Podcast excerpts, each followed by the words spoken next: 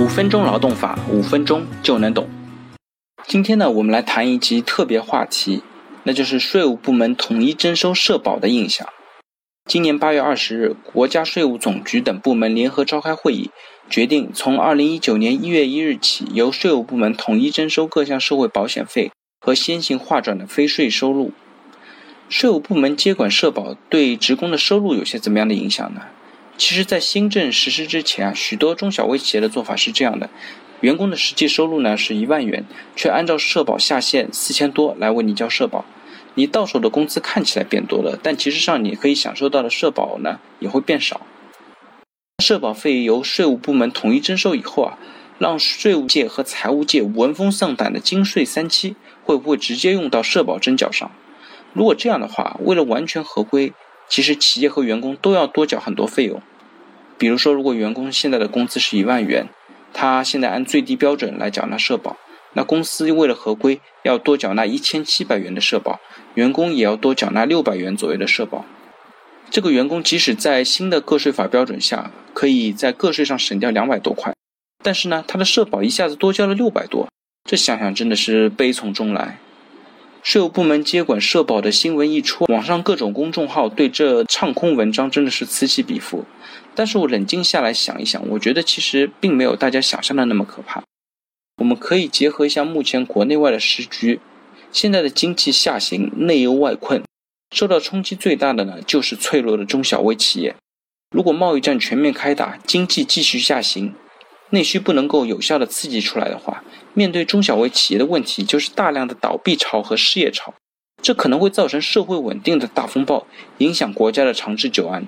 政府会眼睁睁地看着它发生吗？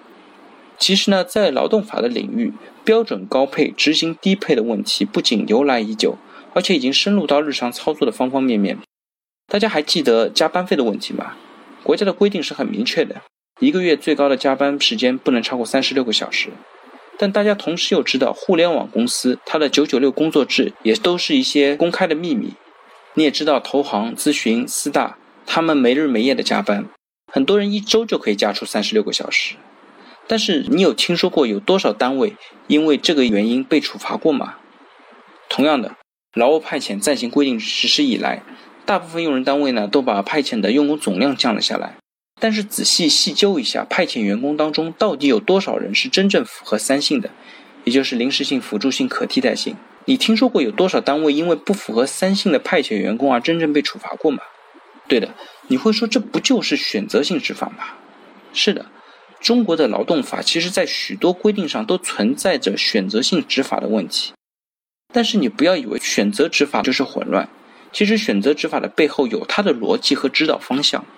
为什么政府对企业不给员工加班费一定会处罚，但是超时加班不会处罚？其实啊，不作为本身也是一种作为，不处罚就是一种鼓励。不处罚就是一种服务，它是一种给企业的福利。很多行为是政府故意引导和管理的方向。那退一万步来讲，那你以为以前的社保真的没有办法去查到真正的基数问题吗？他们要查还是有很多办法的。政府呢也有它的导向和重点。你认为社保征收是税务部门当前征收的重点吗？难道国家不知道增加的社保可能会成为压垮中小微企业的最后一根稻草？想到这里呢，我也可以大胆的预测，税务部门统一社保征收以后，一定会给企业足够的时间来一步一步完善相应的征收。虽然在大方向上，合规的缴费是社保的必由之路，但是短期来看，一定会给出一定的时间来逐步消化这增加的成本。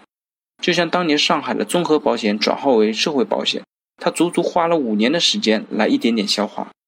我们一定要相信上层建筑的智慧。现在国家的首要目的呢，是实施积极的财政政策，是让中小微企业能够更有活力，保证就业，拉动经济，而不是做杀鸡取卵的傻事。